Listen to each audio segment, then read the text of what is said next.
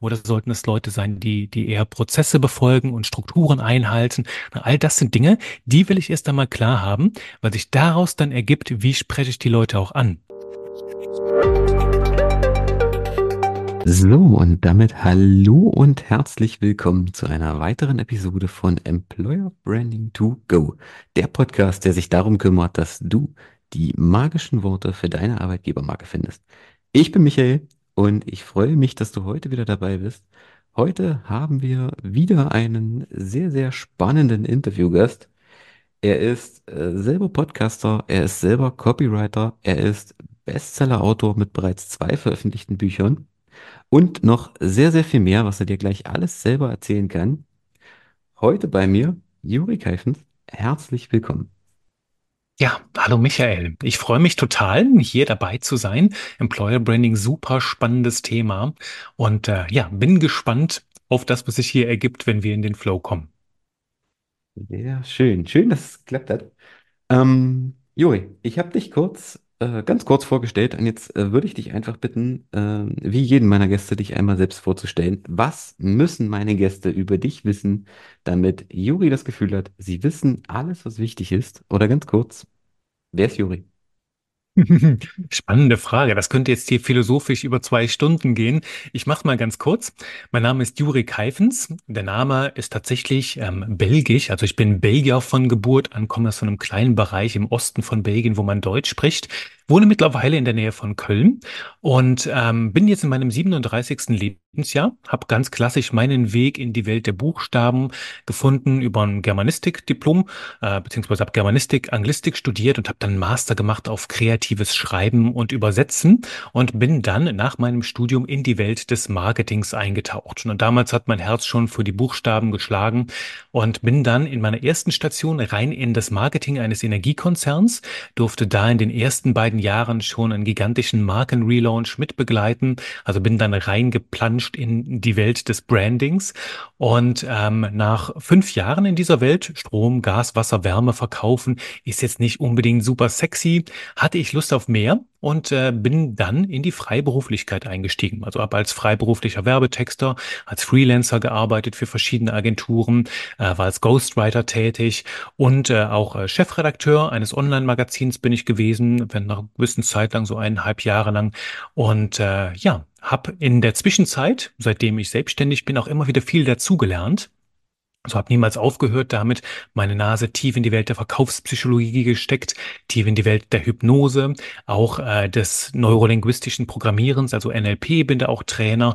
Und so kommt es, dass heute in meinem Copywriting-Mix, also in meiner Welt des Textens, ich spreche da immer gerne von leckeren Texten und knusprigem Copywriting, äh, da formt sich eine einzigartige Mischung mit ganz, ganz vielen Einflüssen, es geht so, würde ich sagen, im weitesten Sinne darum, Menschen zu verstehen und mit Worten zu bewegen.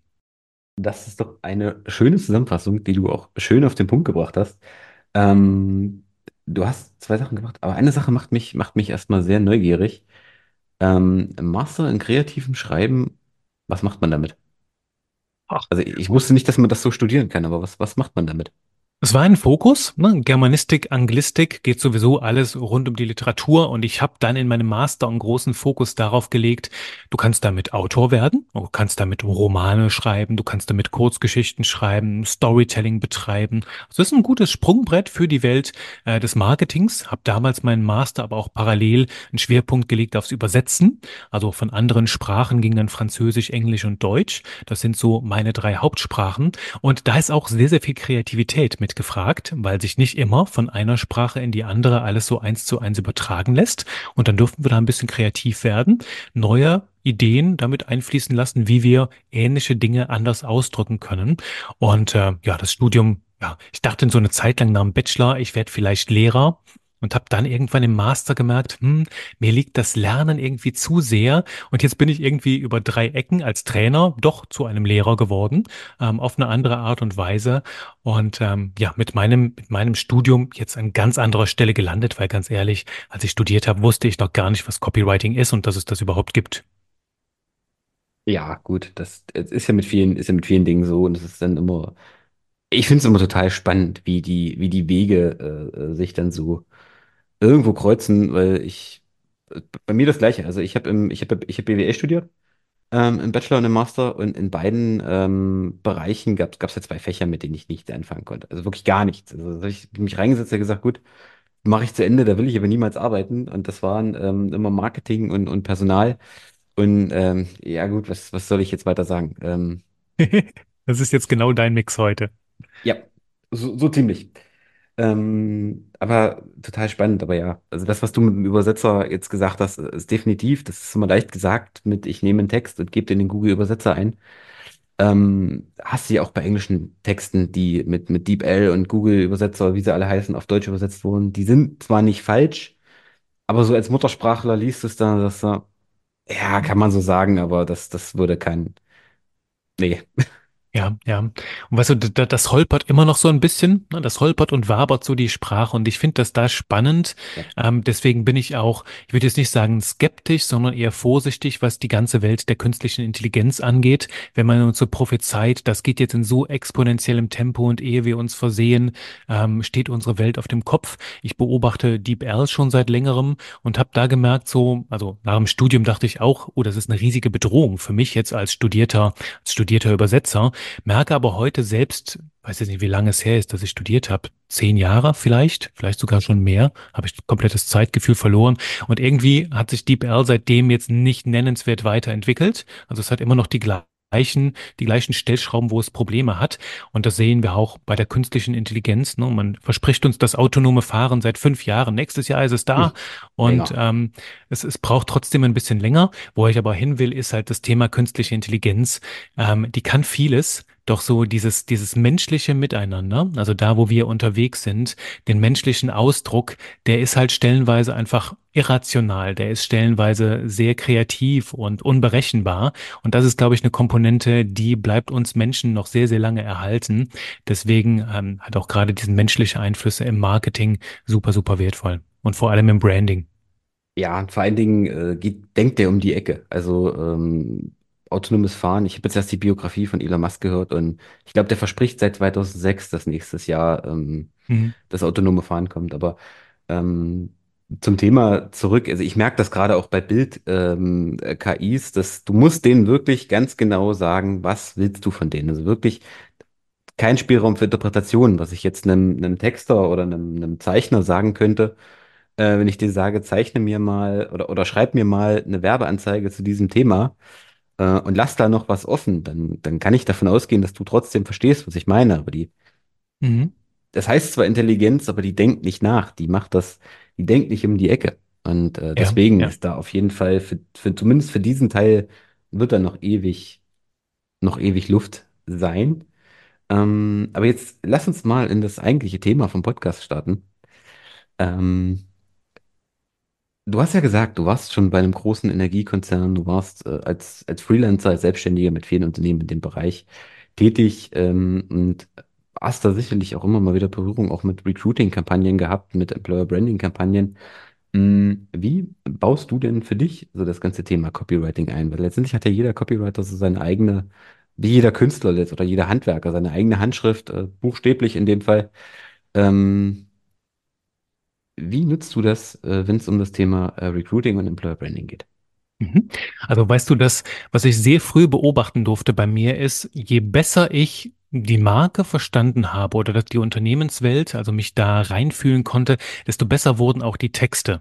Und wenn irgendwo so die Connection fehlte, dann fehlte mir auch die Inspiration. Dann habe ich mich auch in mit den Worten im Kreis gedreht und deswegen galt meine Aufmerksamkeit sehr früh so dieser ganze Welt des Menschenverstehens. Also habe meine Nase in die Verkaufspsychologie gesteckt, auch NLP. Und das sind heutzutage diese Zutaten, die ich einsetze, um halt das Menschliche greifbar zu machen, ne, auch das Irrationale ähm, klarer mit in die Sprache reinzubringen. Beim Recruiting ist es zum Beispiel ganz stark das Thema der Metaprogramme. Das ist das, worum sich mein erstes Buch dreht, das es sogar dieses Jahr, jetzt hier 2023, in die Spiegel-Bestsellerliste geschafft hat, ähm, hat sehr, sehr gut eingeschlagen in sehr, sehr vielen Bereichen. Es geht um, das heißt, der Persönlichkeitscode, die zehn Programme, die jeden Menschen steuern. Und es geht um diese Programme, die im Grunde genommen, ja, sage ich halt immer ganz gerne, wir Menschen sind alle programmiert. Von Geburt an, manche sagen sogar schon vor unserem ersten Atemzug sind wir programmiert. Durch unser Umfeld, durch unsere Erziehung, unsere Kultur, unsere Erfahrungen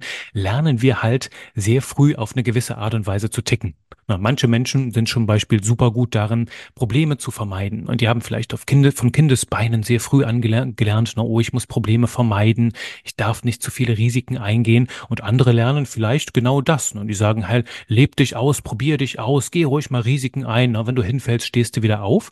Und je nachdem, wie wir erzogen werden, ist es klar, dass wir später auch in manchen Bereichen unseres Lebens anders ticken werden. Und so formen sich im Laufe der Zeit Programme bei uns heraus, ähm, die wir Metaprogramme nennen. Und die beeinflussen ma maßgeblich, wie wir Informationen verarbeiten. Kurzum, sie beeinflussen, warum wir ticken, wie wir ticken. Und manche Leute sind zum Beispiel ähm, sehr selbstbewusst, wirken beratungsresistent, weil sie immer alles besser wissen. Und andere Leute sind vielleicht so ein bisschen Fähnchen im Wind, brauchen halt immer ganz genaue Ansagen, was jetzt zu tun ist, sind vielleicht auch sehr regel regelkonform, also brauchen immer einen Schritt-für-Schritt-Plan, um zu handeln, ne, um motiviert zu sein. Und andere hingegen lieben es, neue Möglichkeiten zu schaffen, immer wieder mit Regeln zu brechen, sind allerdings nicht so gut darin, auch wenn sie immer wieder neue Ideen haben, diese auch umzusetzen und zu Ende zu denken. Die ganzen Sätze, die ich jetzt hier mit reingebracht habe, vielleicht erinnerst du dich gerade an manche Leute aus deinem Umfeld, all das sind Metaprogramme. Und die beeinflussen halt, wie wir auch unter anderem im Job ticken. Und wenn es jetzt für mich darum geht, zum Beispiel Recruiting zu betreiben, dann frage ich mich zuerst einmal für die Person, äh, beziehungsweise für die, die Position im Unternehmen, was ist da das fachliche Know-how? Natürlich auf der einen Seite, das kriege ich mit. Doch was sind die Ansprüche auch an die Persönlichkeit der Person? Also was braucht es vielleicht jetzt von den Soft Skills, äh, damit die Person sich optimal nicht nur in die Stelle einfügt, sondern auch ins Team? Sollte die ein bisschen selbstbewusster sein, weil im Team halt Leute sind, die brauchen vielleicht mal so eine klare Ansage untereinander. Äh, sollten es Leute sein, die Innovationskraft mit reinbringen, also neue Ideen entwickeln oder sollten es Leute sein, die, die eher Prozesse befolgen und Strukturen einhalten? All das sind Dinge, die will ich erst einmal klar haben, weil sich daraus dann ergibt, wie spreche ich die Leute auch an. Wenn ich das nämlich klar habe, kann ich die Stellenanzeigen auch so ähm, strukturieren, direkt so schreiben, dass sich nur Menschen angesprochen fühlen, die mit der gewissen Persönlichkeitsstruktur auch einherkommen und sich dann auch auf diese Anzeige melden. Das heißt, ich habe einen viel, viel besseren Fit, nicht nur was jetzt die, die fachliche Qualifikation angeht, sondern halt auch passt die Person ins Team, weil ich erlebe es immer wieder, dass es Fehlbesetzungen gibt im Recruiting, ne, dass eine Person fachlich super geeignet ist und dann ist sie plötzlich im Team und wir merken, uh, das passt ja so gar nicht. Ne? Da gibt es Reibereien, da gibt es Konflikte mit anderen Teammitgliedern. Und wenn ich mich vorher frage, was möchte ich denn für Metaprogramme dabei haben, wie soll die Person auch von der Persönlichkeit aufgestellt sein, dann ähm, kann ich den ganzen Recruiting-Prozess sehr viel effizienter gestalten, krieg vielleicht auch weniger Anfragen, dafür aber viel, viel mehr von denen, die halt perfekt ins Muster passen. Und ähm, das ist die Art und Weise, wie ich zum Beispiel an Recruiting rangehe. Ja, sehr, sehr wertvoll, auf jeden Fall. Ähm, die Frage ist ja, ist ja letztendlich immer die, was sind die, was sind die Soft Skills, die benötigt werden Mhm. und äh, wie wird das überhaupt abgefragt? Also ich habe die Erfahrung gemacht, dass das ähm, viele Personaler oder Vorgesetzte auch gar nicht erfragen, sondern die gucken auf den Ja. Lebenslauf, die gucken auf die Hard Skills. Ähm, und wobei das in meinen Augen in vielen Stellen tatsächlich eigentlich das ähm, das Unwichtigere der ganzen Sache ist, weil das meiste Mhm. kann ich lernen, aber wenn dein, dein neuer Mitarbeiter dein Arsch ist, dann den wirst du nicht ändern. Also sehr unwahrscheinlich. Und die Frage ist da, ähm, warum ist die Person ein Arsch? Ne? Also der, der, der, unser Buch heißt, ähm, das habe ich übrigens mit meinem Co-Autor, mit dem Ulrich Oldehaver geschrieben, der Persönlichkeitscode. Der erste Arbeitstitel dafür war, den hat der Verlag nicht angenommen, aber der war, versteh dich selbst, sonst verstehst du keinen. Und wenn wir andere Leute, also wenn die so diesen, diesen doofen Charakter haben, nennen wir es mal neutral, dann ist es meistens so, dass sie anders programmiert sind als wir. Also dass sie vielleicht genau das Gegenstück sind von uns und dass wir uns deswegen nicht leiden, nicht riechen können, weil die Person genau ähm, anders gepolt ist als ich, was allerdings im, ähm, im, im Alltag super, super wertvoll sein kann. Denn ganz häufig merke ich das, wenn zum Beispiel wichtige, ähm, wichtige Zum Beispiel ein Geschäftsführer, wenn der eine Vertretung sucht für sich selbst oder einen Gründer, wen wird er einstellen? Oder sagen wir, er sucht eine Ergänzung, keine Vertretung. Er wird wahrscheinlich jemanden einstellen, der genauso tickt wie er, weil Menschen, die so sind wie wir, sind uns sympathisch. Ne? Und sagen wir, der ist halt genauso ein Chaot, der ist genauso so ein kreativer Wilder, der ganz viele Ideen hat. Dann haben wir dann jetzt zwei kreative Wilde, die ganz viele Ideen haben und total chaotisch sind, oben an der Spitze, was halt wenig bringt.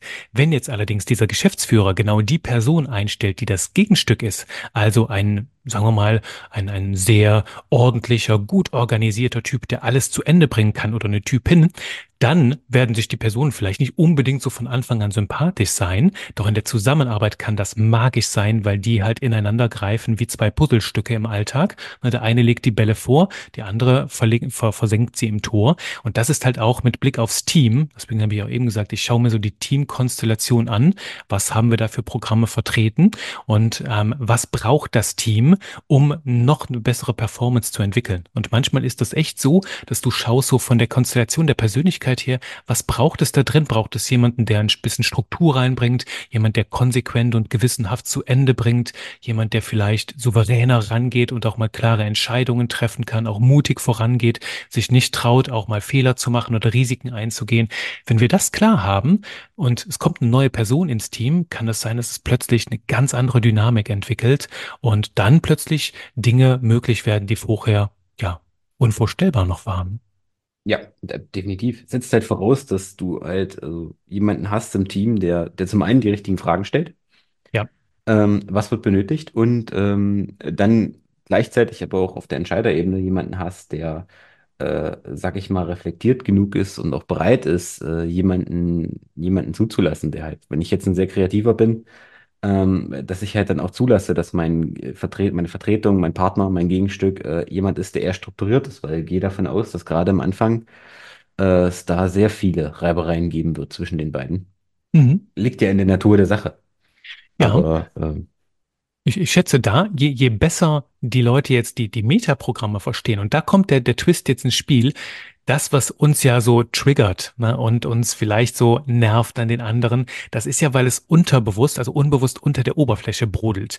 In dem Moment, wo ich aber verstehe, okay, die Person tickt einfach nur anders, weil sie anders programmiert ist. Und im Grunde genommen, ja, es hält mir den Spiegel jetzt vor, was ich nicht habe und es triggert mich, es ärgert mich, aber eigentlich ist es total gut, weil es mir und der Produktivität des gesamten Teams hilft. Und wenn ich das auf einer übergeordneten Ebene habe, dann kann ich darüber lachen, statt mich zu ärgern. Und äh, dann wird daraus eine viel entspanntere Atmosphäre. Deswegen empfehle ich halt auch ähm, zum Beispiel mehreren Leuten bei uns im Team äh, ins, ins Seminar zu kommen. Also nicht jetzt so grundsätzlich aus dem Team, damit alle Leute das lernen, den Fokus auf diese Programme bekommen und sich dann gegenseitig plötzlich mit ganz anderen Augen sehen, auch mit einem viel wohlwollenderen Blick. Und ähm, dann wird aus dem, was früher für Reibereien und Konflikte gesorgt hat, plötzlich etwas, das für Harmonie, Spaß und halt einfach eine gelassene, lockere Stimmung sorgt.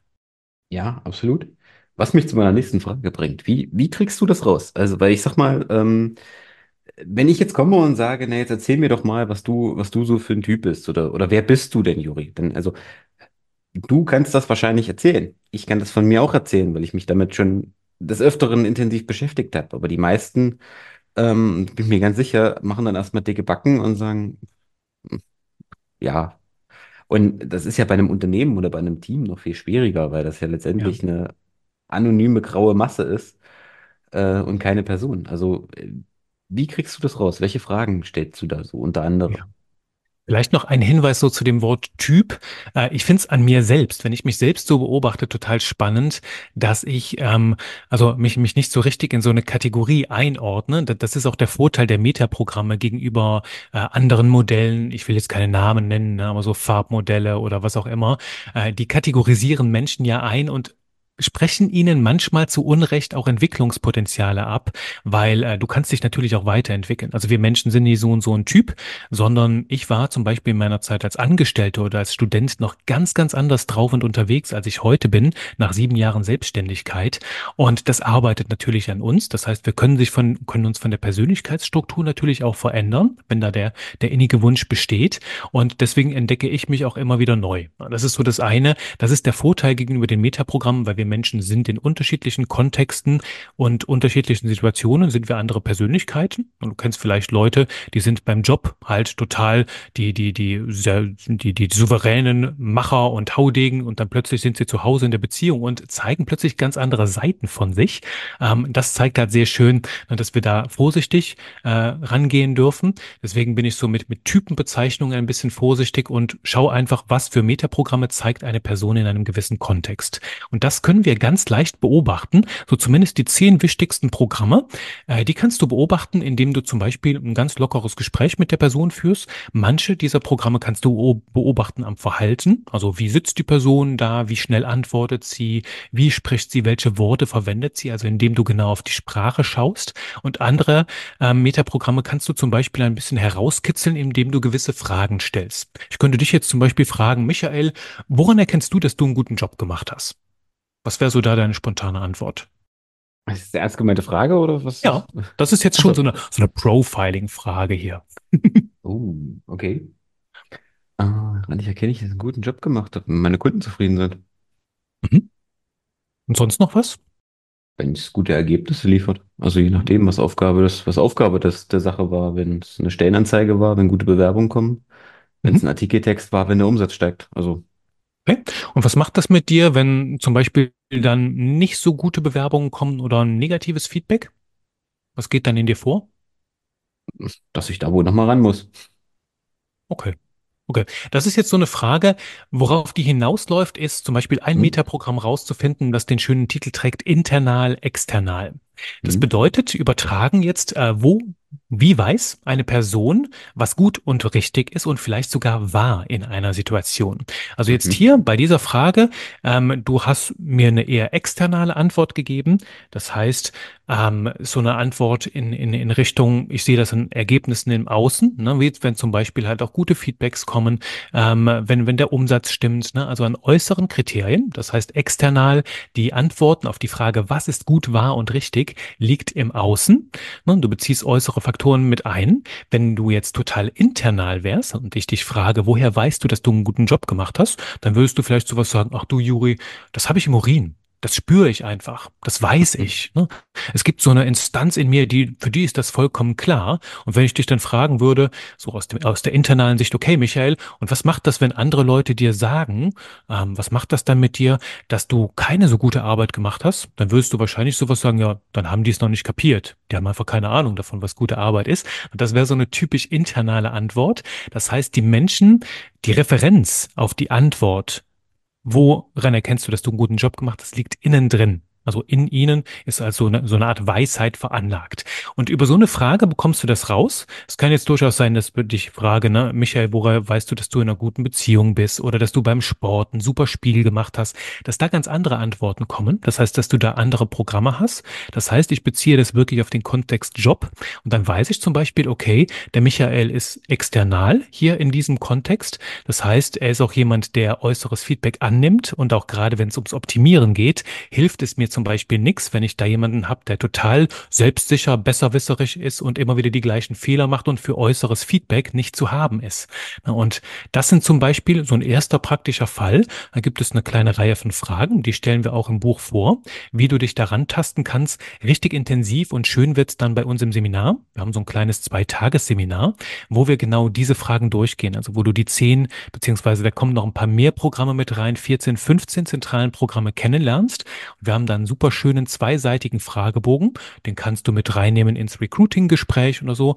Stellst du einfach so in einem lockeren Gespräch so zehn Fragen und kriegst innerhalb von fünf bis zehn Minuten, je nachdem wie detailliert die Person antwortet, kommst du Antworten, um diese zehn Programme bei der Person zu erfragen und ein gutes Gefühl dafür zu bekommen, wie sie in dem bestimmten Kontext tickt. Also wir wissen jetzt nicht, wie sie in der Beziehung tickt oder so. Also manche Dinge lassen sich verallgemeinern dürfen wir aber erstmal genauer nachhaken, denn wie gesagt, wir sind unterschiedliche Persönlichkeiten in unterschiedlichen Kontexten.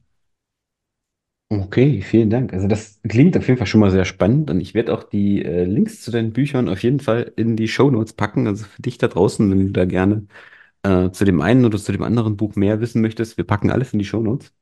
Spannend. Spannende, Mhm. spannende äh, Sichtweise. Ähm, nun sind wir ja, wenn wir das, die Folge aufnehmen, es ist heute, was haben wir heute, den 15. Dezember. Mhm. Äh, wenn die Folge rauskommt, ist es wahrscheinlich schon im neuen Jahr. Ähm, neues Jahr, neue Budgets, alles im Wandel.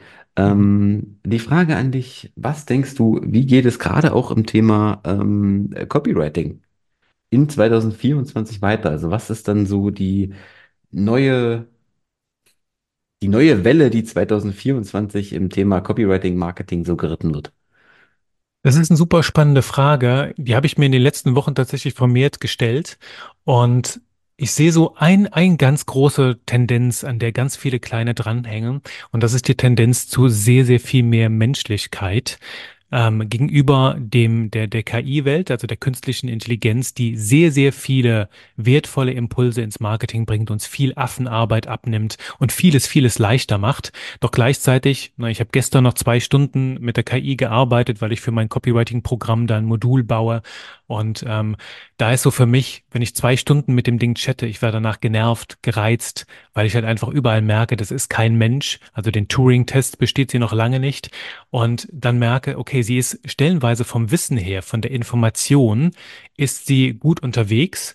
Nur was mir fehlt tatsächlich ist nicht ich will nicht mehr wissen, sondern mir fehlt die Weisheit. Und die wird für mich im Marketing immer, immer wichtiger werden, auch in der gesamten zwischenmenschlichen Kommunikation. Ähm, die besteht für mich darin, wenn Wissen, ich meine Wissen, jeder könnte jetzt mittlerweile einen Blog machen über Copywriting und äh, die KI immer fragen, ne, spuck mal mal Artikel raus. Nur das ist Wissen. Weisheit wird dadurch erst, wenn sich das Wissen mit persönlichen Erfahrungen, mit Emotionen verbindet und ähm, dann halt auch wirklich Rückschlüsse daraus entstehen, die vielleicht auch nicht immer ganz rational greifbar sind, da wird es spannend. Und das ist das, was wir Menschen halt, was wir brauchen, um ein Gefühl zu entwickeln. Also wir brauchen Geschichten, Erfahrungsberichte und nicht einfach nur so 0815 Storytelling, sondern richtig besondere Erfahrungen, wo wir eine Schlussfolgerung gezogen haben, vielleicht auf fast auf philosophischem Level über das Leben, über unsere menschliche Intelligenz. Und diese zutiefst menschlichen Themen, glaube ich, werden immer wichtiger. Also halt auch gerade im Marketing ähm, mit sehr persönlichen Geschichten zu arbeiten, aber auch Ecken und Kanten zu zeigen, also viel mehr zu zeigen, wofür stehe ich und wofür stehe ich nicht, wofür bin ich überhaupt nicht zu haben und vielleicht auch mal äh, die ein oder andere Verletzbarkeit aufblitzen lassen, also auch offen über Fehler sprechen. Äh, all das sind so Dinge, die zutiefst menschlich sind, die, glaube ich, uns immer mehr ansprechen und wo wir immer mehr merken, wie wichtig und wertvoll die sind in einer Zeit. Das ist jetzt so ein, so, so ein Satz, wie, wie, wie ChatGPT gerne Texte anfängt, in einer Zeit oder in einer Welt, in der, wenn ich das lese, denke ich dir direkt, das kommt aus der KI. Ähm, und gerade in der Zeit, wo alles so, so, so uniform wird, also immer mehr in eine Richtung getrimmt, äh, schadet, also hilft es super, super dolle, wenn du ein bisschen einzigartige Würze mit reinbringst in deine Welt. Also der Branding-Faktor wird aus meiner Sicht zehnmal so wichtig wie vorher. Also ganz klar stehen, ganz klar machen, wofür stehst du, was ist besonders an dir.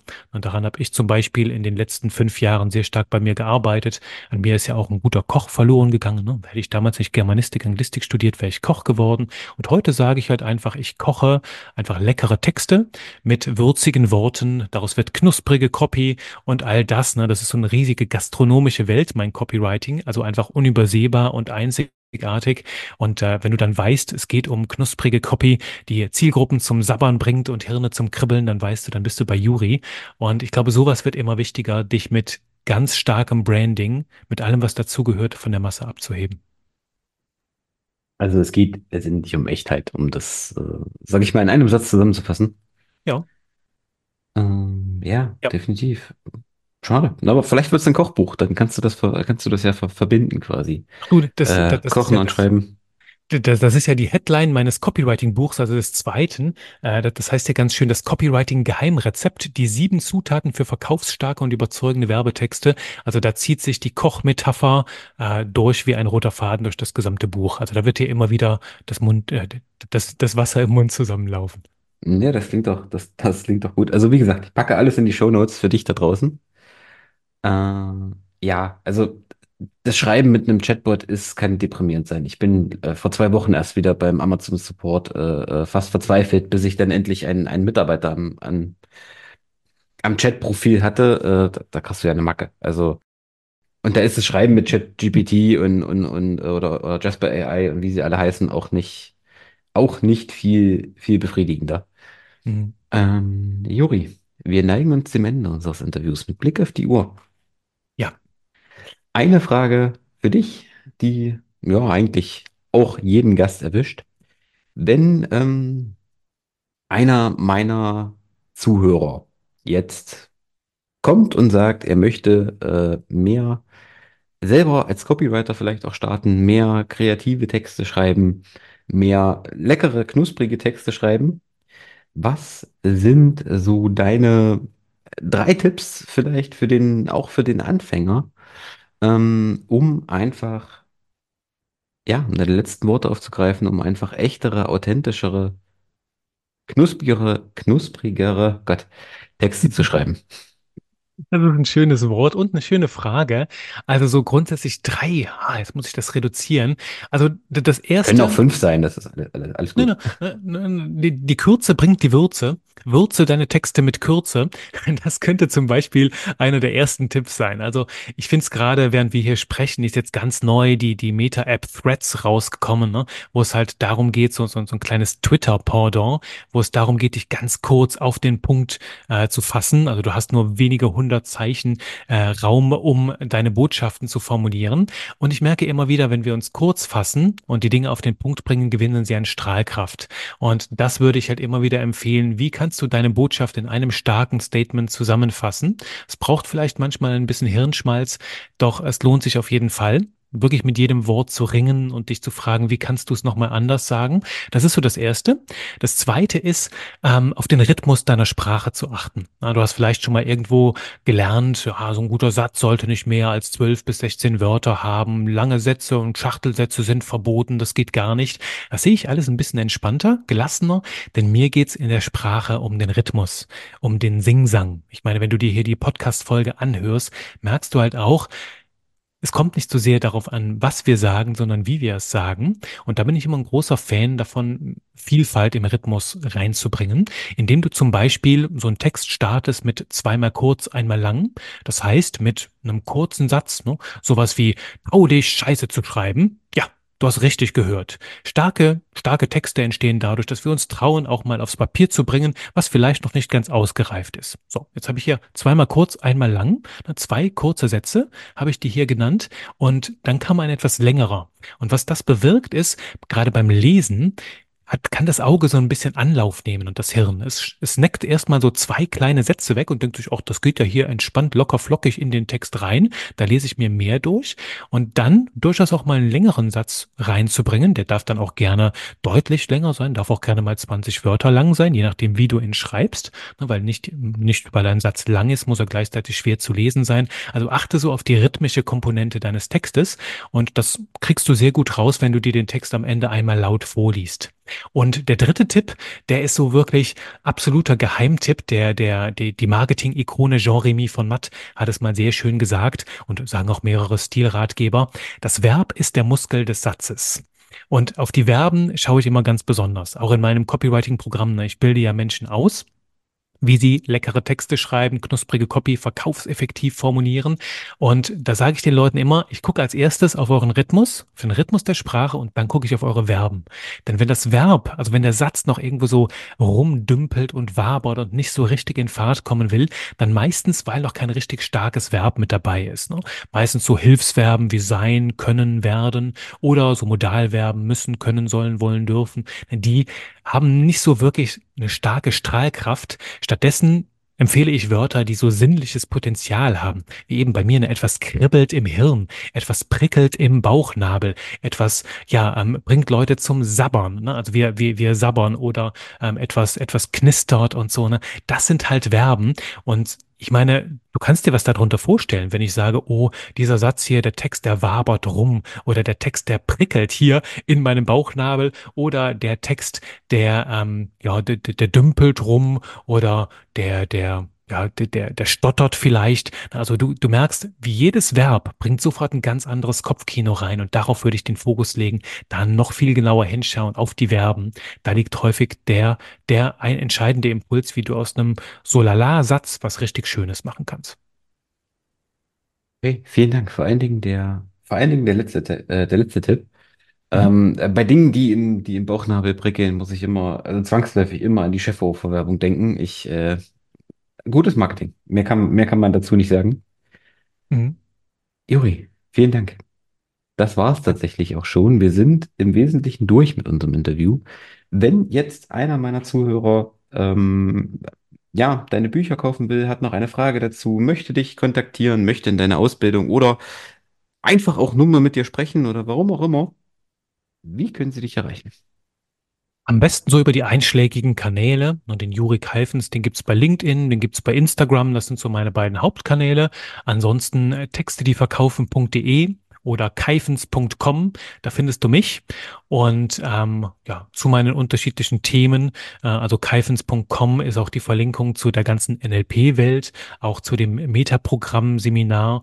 Und da gibt es die Möglichkeit, entweder über dieses Zwei-Tages-Seminar in meine Welt reinzukommen oder über mein Zwölf-Wochen-Programm in Sachen Copywriting.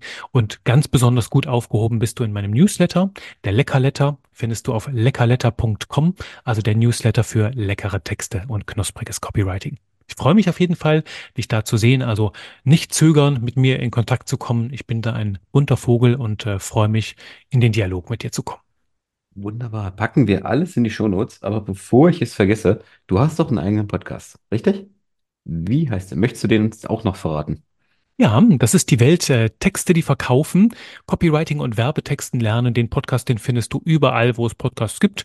Ne, also hauptsächlich bei Spotify und bei Apple Podcast. Und da gibt's halt jede Woche neue Impulse, meistens so 20 Minuten lang, ähnlich wie hier so bei Michael. Solo-Impulse von mir oder ich habe auch immer wieder spannende Persönlichkeiten rund aus der Textwelt bei mir zu Gast. Und ähm, ja, da geht's halt tiefer rein in den Spaß mit Buchstaben. Genau. Also, alles steht in den Shownotes. Ähm, da kannst du dann noch alles in aller Ruhe nochmal selber nachlesen und dich äh, tiefer in die Welt von Juri reinarbeiten. An dieser Stelle vielen Dank für deine Tipps, vielen Dank für deine Insights, die du hier mit uns geteilt hast. Auch für dich da draußen, vielen Dank für deine Zeit, die du hier investiert hast, dass du heute mit dabei warst. Ich hoffe, es sind einige Tipps für dich dabei, die du für dich, für deine Texte mitnehmen kannst. Die, die Folge gefallen hat, dann freue ich mich auch über eine Bewertung, über ein Abo. Auch Juri freut sich bei seinem Podcast, da bin ich mir sicher, über ein Abo und über eine Bewertung. Und vielleicht kennst du ja sogar jemanden, der ähm, gerade damit hadert, bessere Texte zu schreiben und für den diese Episode was wäre, dann leite sie ihm doch einfach weiter. Ich bin raus, ich verabschiede mich. Also für mich war's das. Bis zur nächsten Episode. Macht's gut. Und Juri, du bist der Gast im Podcast. Dir gehören die letzten Worte. Du darfst alles sagen, außer Danke für die Einladung. Oh, da, große Herausforderung. Ja, ein paar weise Worte vielleicht noch zum Schluss. Ähm, ich sage halt immer, Text aus dem Gefühl der heiteren Gelassenheit. Denn wichtiger als das, was wir texten und wie wir texten, ist, in welchem Zustand wir sind. Also wie, wie sind wir gerade drauf? Denn du kennst das vielleicht selbst, wenn du gestresst bist, genervt bist oder unter Druck stehst, dann macht das Ganze nicht so viel Spaß.